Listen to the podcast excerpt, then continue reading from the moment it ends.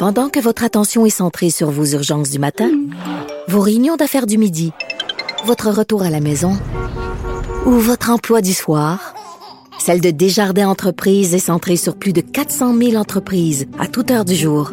Grâce à notre connaissance des secteurs d'activité et à notre accompagnement spécialisé, nous aidons les entrepreneurs à relever chaque défi pour qu'ils puissent rester centrés sur ce qui compte, le développement de leur entreprise. C'est la fin de l'année et qui dit fin d'année dit liste, dit bilan. Et c'est toujours un moment que j'aime euh, dans la vie littéraire quand à la fin de l'année littéraire, on dresse un peu euh, les romans qui nous ont marqués pendant l'année. Mais aujourd'hui, avec David Canté, on va aller encore plus loin parce qu'on change de décennie. On s'en va en 2020. Et David, euh, avant de nous entretenir de divers sujets. Non, après nous avoir entretenu sur divers sujets, on va nous faire, on va faire une liste des romans qui ont marqué la décennie 2010. Il est là, il est au bout du fil. David Quentin, salut. Salut Geneviève. Mon Dieu, t'as tombé un bon son. Est-ce que tu es dans nos studios à Québec? Même pas. Bon, ben écoutons, je pourrais pas, je pourrais pas lancer des fleurs. Pour 2020. pour 2020, on va te mettre. Décennie. On va te mettre sur la colline parlementaire dans nos studios à Cube. Écoute, euh, je, sais, là, moi, j'ai hâte que tu me dévoiles ta liste des euh, livres qui ont le plus marqué la décennie parce que tu as sondé des gens. Mais avant, on aime ça faire des petites actualités littéraires. Et là, il y a un article dans Libération. Euh, c'est drôle parce que souvent, on s'envoie des articles à cinq minutes d'intervalle sur Facebook et c'est souvent le même article. Donc, on, les grands esprits se rencontrent, comme on dit. Donc, on se parle d'indignation. Euh, de l'indication qu'on peut observer sur les médias sociaux, cette indignation-là qui serait rendue dans les processus d'édition. Autrement dit, euh, on se dit tout le temps, on peut plus rien dire. Ben là, on pourrait plus rien écrire. C'est tout ça? Ben, en fait, ça touche beaucoup le, livre jeunesse. En fait, il y a, deux articles que je t'ai envoyés. C'est intéressant parce que euh, c'est une, écrivaine là, française qui s'appelle Mario de Muraille qui a abordé dans ses livres souvent des questions comme l'homosexualité, euh, puis qui s'est mis dans la peau de différents personnages, de différentes races et tout ça. Puis Aujourd'hui, elle se posait la question parce qu'il y a un salon du livre jeunesse à Montreuil et, et elle en profitait un peu de la plateforme de libération pour réfléchir un peu à la question est-ce qu'on peut parler de tout et de dans la littérature jeunesse, transgresser les règles? Et elle, elle ne veut pas se censurer, justement, tout en ayant conscience qu'elle parle à des jeunes et il ne faut pas se censurer par rapport à certains sujets, mais il faut en parler intelligemment. Mais tu vois, euh, en même, euh, tu sais, moi j'ai écrit 13e Avenue, qui est un roman graphique qui s'adresse aux jeunes, et dans le livre, il y a une scène d'érection où le petit gars euh, en sixième année une une première érection, puis bon, il se demande qu'est-ce qui se passe, puis il est gêné. Euh, puis tu vois, euh, j'étais inquiète, puis je me, je me demandais comment ça allait passer. Euh, très peu me l'ont reproché. Il y a quand même une certaine ouverture. Je pense que tout est dans la façon, justement. Exactement. Puis aussi, comme tu parles de sexualité, ça renvoie à un autre article dans le Devoir qui est paru samedi de, de Natalia Vizoska qui, qui s'appelle Comment la littérature pour ados parle-t-elle de sexualité aux jeunes? Et elle sondait le terrain, elle parlait à différentes euh, écrivaines et, écrivains et, disait, tu sais, dans le fond, il faut pas faire nécessairement de la porn pour ados euh, dans les livres adolescents, pour le public adolescent, mais justement d'évoquer des fois, de, le faire avec un clin d'œil aussi, d'amortir euh, le côté trop sérieux, mais pas avoir peur d'aborder des sujets dont, on parle, que ce soit de genre, euh, de, de, de, sexualité, de, d'être bien dans son corps, d'estime de soi. Tout ça peut être peut être fait dans comme j'ai dit, avec beaucoup d'intelligence et de créativité. Moi, je pense qu'il faut éviter les faux semblants quand on, euh, quand on parle de sexe aux jeunes. Il faut juste dire les vraies affaires, euh, éviter les métaphores douteuses. Juste, c'est ça qu'ils veulent, les jeunes. Ils veulent se faire dire les vraies choses. Il faut arrêter de les prendre euh, pour des épais, entre guillemets, ou de vouloir les ménager. Sont, en tout cas, pour avoir des ados chez nous en résidence, là, parce que ma fille, maintenant, vient avec un bunch de 4-5 autres petites filles, garçons, etc. je peux dire qu'ils en savent pas mal plus qu'on pense, vraiment. Oui, puis, puis je recommande en, terminant d'aller voir un site. Les parents qui viennent en librairie, qui se demandent mm. un peu quoi acheter, quoi offrir pour le temps des fêtes, il y a un site à Québec qui est vraiment bien fait, qui s'appelle kaleidoscope.québec. Euh, ça a été développé par le, w, euh, de le YWCA de Québec et c'est une équipe qui ont décidé de d'aller voir, de répertorier des œuvres, dans le fond, euh, jeunesse pour les 0-12 ans mais des œuvres qui, qui parlent vraiment, qui sont égalitaires, non stéréotypées, euh, inclusifs. Euh, allez voir ça. Ça répertorie plus de 300 livres, autant euh, surtout québécois, mais aussi français. Puis c'est vraiment bien fait. Nous, on a une petite bibliothèque à la librairie, donc ça nous aide à, à mieux conseiller la clientèle, disons, et, et surtout bien la conseiller. Avant qu'on se parle euh, des livres qui ont marqué la décennie, David, il y a une nouvelle qui vient de tomber. Hier, on discutait euh, avec une personne de la Fédération des parents adoptants du Québec à propos euh, de ce du dépôt du projet de loi 51 par la CAC. ce projet de loi qui s'intéresse en fait au régime québécois d'assurance parentale. Et là, les parents adoptants dénonçaient qu'ils n'auraient pas droit au même nombre de semaines de congés que les parents biologiques, donc ils se sentaient pris dans une injustice. Et là, bien, le gouvernement fait marche arrière et octroie aux parents adoptant le même nombre de semaines de congés que les parents biologiques. C'est une très, très bonne nouvelle. On ne sait pas encore euh, si ce sera l'égalité pour les parents qui adoptent à l'étranger par rapport aux parents qui adoptent au Québec. C'est à suivre, mais voilà, ça vient de tomber et je voulais vous dire parce que depuis hier, ça suscitait la grogne chez plusieurs parents adoptants. Voilà, c'est dit, David. Nous pouvons poursuivre avec notre programme régulier, c'est-à-dire les meilleurs livres de la décennie.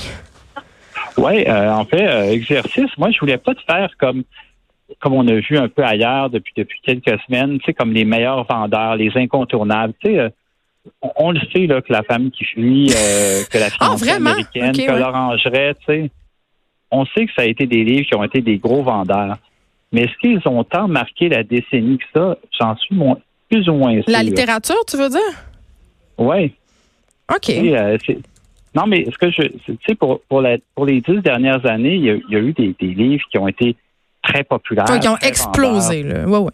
Tu sais, vraiment, ça a été comme des, des locomotives en librairie, puis, c'est bien, là, puis ça en prend, puis moi, je, je, je, vais en avoir aussi dans ma liste. Mais ce que je voulais faire aujourd'hui comme exercice, c'est de présenter six livres, parce que j'ai triché, j'en ai ajouté un de plus aux cinq que j'avais mis au début. C'est cinq livres qui, je trouve, qui incarnent d'une certaine façon, pour moi, euh, cette, cette décennie-là. Là, tu as sondé des gens, quand même. Oui, mais j'ai aussi fait ma. Je voulais faire ma propre liste. J'ai d'abord fait, j'ai d'abord fait ma propre liste en tant que lecteur, puis après ça, j'ai posé des questions à euh, des gens autour de moi, euh, lecteurs, auteurs, autrices, pour demander c'est quoi votre. Vous nommez-moi pour par, par, par simple curiosité, c'est quoi les livres? Et et souvent, on, on, se rejoignait, des fois on se rejoint pas, mais c'est moi j'aime le dialogue. Puis l'idée de ces listes-là, c'est pas de savoir que un a raison plus qu'un autre, c'est de donner des idées de lecture en cette période des fêtes parce que c'est les vacances bientôt. Puis on a beaucoup parlé de nouveautés, donc je voulais revenir sur un peu faire une sorte de des classiques en quelques minutes. C'est ça. OK, donc on y va avec un premier, euh, Catherine Mavrikakis, qu'on aime beaucoup. Oui, L'éternité en accéléré, c'est paru en 2010 chez Liotrop. Puis ce qui est intéressant de ce livre-là, c'est que c'est un livre qu'elle a publié après le, ciel de Bay City, qui a connu beaucoup de Que j'ai adoré. Euh, oui, et c'est, un livre qu'elle a, elle s'est ouvert un blog et elle s'est mise à écrire beaucoup, à, à commenter en temps réel, comme on dit, sur les réseaux sociaux, sur plein de sujets, sur la littérature, mais aussi sur l'actualité.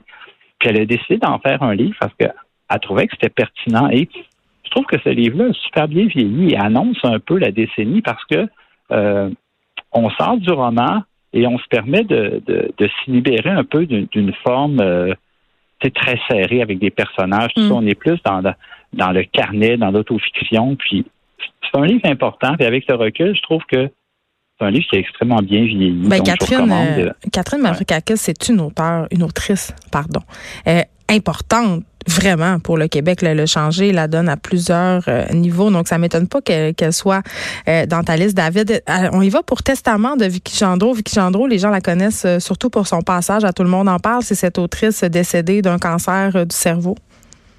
Oui, paru en 2012 mm. au Cartanier. Et ce que je trouve qui est, qui est important aussi de ce livre-là, c'est que ça l'a influencé un, dans les années 2010, la littérature québécoise est devenue beaucoup plus cool, beaucoup plus in en, tendance et on a vu apparaître beaucoup de nouveaux noms. Et, Vicky Gendreau, je trouve, en, début de décennie, elle a permis à des à des veilleux, à des euh, à, d'autres à d'autres poètes aussi jeunes poètes écrivaines à, à, affirmer leur voix puis pas avoir peur de d'oser. Notamment à cause de la langue la langue et euh, le style du livre qui est très éclaté, qui est entre le journal intime, c'est mm. un testament, ce qu'elle lègue aux personnes qui vont parce qu'elle est décédée très rapidement. Donc, elle a écrit ce livre-là dans l'urgence. Ben, c'était son testament.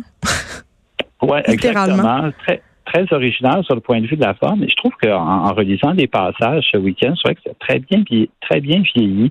Mm. Et euh, je voulais surtout pas l'oublier parce que je trouve que c'est une œuvre majeure qu'il faut euh, il faut relire aussi parce qu'elle a beaucoup, euh, beaucoup à nous apprendre. Très, très beau livre de Vicky Gendreau. Il faut lire aussi euh, Drama Queen de Vicky Gendreau, qui est en quelque sorte la suite de Testament, qui est tout aussi euh, fort à mon sens. Je ne sais pas si tu partages mon avis, mais c'est le absolument. mien. Très, très bon, Vicky Gendreau. Maintenant, Michael Delille, Le feu de mon père, un livre qui a gagné le Grand Prix du livre de Montréal, si je ne m'abuse. Oui, exactement. Puis là, j'ai une bonne mémoire. je, ne voulais pas qu'on m'accuse de c'est sûr que tu vas juste choisir des, premiers romans. Oui, c'est ça. On connaît, on connaît ton dada. Ouais, ouais. Mais le feu de mon père de Michael Delille, Michael Delille, c'est un grand écrivain qu'on oublie parfois, euh, poète aussi. Et dans ce livre-là, il dresse un portrait hyper charismatique de son père, une sorte de bandit un peu dangereux. Mm. Euh, dans le Montréal euh, de son enfance. Puis c'est un livre hyper épuré qui est une leçon d'écriture, de réflexion aussi sur son travail d'écrivain. Puis je me rappelle, lorsque j'ai lu ce livre-là, je me suis dit. Mais c'est une bébête, hein? On ne sait pas trop euh, dans quelle catégorie le classer. On va pas dire ovni littéraire, tout le monde. On va pas le dire. non, on ne le dira pas, mais je pense que c'est quand même un roman, essai, puis ça participe du côté hybride des œuvres qui sont apparues dans la, dans la décennie 2010. C'est que le, roman est plus nécessairement une œuvre linéaire avec des personnages. on est dans l'autofiction, on, on, ouvre plein de, de parenthèses. Puis ça fait du bien, ça libère. C'est un peu aussi l'influence des réseaux sociaux, de la façon dont on communique qui, participe un peu à tout ça. Donc oui, le feu de mon père de Michael Delille euh, chez Boréal, c'est un, incontournable selon moi. Tu vois, David, euh, potin, potin littéraire, euh, j'ai entendu dire que ça avait déchiré certains jurés de prix, ce livre-là, parce que justement, euh, il n'était pas capable de le catégoriser. Il y en a qui s'obstinaient, qui disaient que c'était pas un roman. Donc, ça, ça a donné lieu quand même à, à de la controverse derrière les portes closes de nos différents prix. On poursuit avec, euh, mon Dieu, je crois un des livres que j'ai le plus aimé dans ma vie de lectrice, euh, le livre euh, de Stéphane Larue qui s'appelle Le plongeur. Ouais, juste Je suis pas la seule à l'avoir aimé. oui. Je, dois, je dois te dire que je voulais pas faire têteux puis te dire choisis la déesse des mouches à feu. Oh. Mais je considère que, et tu le sais parce qu'on a travaillé ensemble dans les salons du livre, tu as défendre ton livre. Je crois que la déesse des mouches à feu est un livre aussi important que Le plongeur de Stéphane Larue. Et lorsque j'ai justement demandé à plusieurs auteurs, autrices, euh, au cours des, derniers jours, de, me donner leur top 5 des œuvres québécoises qui les ont le plus marqué durant la décennie, ben, il y en a quelques-uns qui m'ont dit la déesse des mouches à feu. Là, je suis gênée. Mais non, mais c'est vrai, Geneviève. Je, trouve que c'est important. Mais en tout cas, parenthèse, on vient au plongeur. OK, mais achetez quand même euh, mon livre, euh, tout le monde, juste vous dire. Oui, absolument. ils font le film aussi, là, tout ça. oui, oui. mais le plongeur aussi, ils font le film également publié au Cartanier en 2016. Mm. Tu sais, moi, ce que j'aime du plongeur, c'est que c'est un roman hyper réaliste. Sur le milieu de la euh, restauration, moi, ça m'a fait capoter pour avoir travaillé en restauration très longtemps. C'est un portrait qui est tellement juste. Je sais pas si tu te rappelles de la scène où il échappe le bouillon de poulet dans l'escalier. C'est dégueulasse. Ah, On dirait que tu es là. oui, absolument. Puis, tu sais, Stéphane, euh, récemment, je l'ai croisé euh, rapidement. Je l'ai vu entrevue au Salon du Livre il y a quelques semaines, et puis il signait encore des livres. Tu sais, ça montre quand un livre est paru, paru quand même en 2016 et il continue à avoir un fan club et des gens qui me le moi je le ah, vends régulièrement encore ce livre-là. Donc oui, si vous connaissez pas encore le plongeur de Stéphane Larue, prix des libraires 2017 et euh, je pense que c'est un livre, euh, un des livres les plus importants de la décennie à découvrir absolument. Puis peut-être que si vous voulez avoir la chance d'apercevoir euh, Stéphane Larue dans son habitat naturel, vous pouvez aller à la taverne du Pélican à Montréal parce que Stéphane Larue, c'est un barman et il continue d'officier comme barman, ce qui rajoute, en tout cas selon moi, encore une couche plus merveilleuse à son œuvre. Bon, absolument. T'as pas réussi, David, à ne pas parler de Kevin Lambert dans une de tes chroniques. Là, c'est ton objectif 2020, là, quand même. Je vais te l'imposer. On, va essayer de cette année là, de, on va se calmer. la parenthèse. oui, c'est ça. Mais, mais tu vois, tu on parlait de la déesse des mouches à feu, puis je trouve que tu aimeras ce que tu as tué de Kevin Lambert chez Eliotrop en 2017. C'était un peu une façon de, refaire la déesse. Oh, mais, attends, je vais, dire, je vais, dire quelque chose. Kevin m'avait envoyé son manuscrit à l'époque.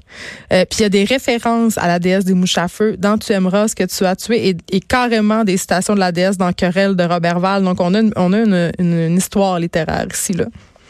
Puis, puis ben, tu vois, je suis pas trop. Euh, pas, dans le côté de la cause. Tu sais, c'est un roman quand c'est apparu en, 2017, un, roman queer comme ça en colère euh, qui, qui, se bat un peu contre les, stéréotypes, puis un Québec étroit d'esprit, ça résonne encore super fort. Puis je trouve qu'on parle beaucoup de querelle de Robert Val ces temps-ci. Et pour les gens qui n'ont pas lu ce premier livre-là, euh, ça reste toujours d'actualité encore euh, deux ans plus tard.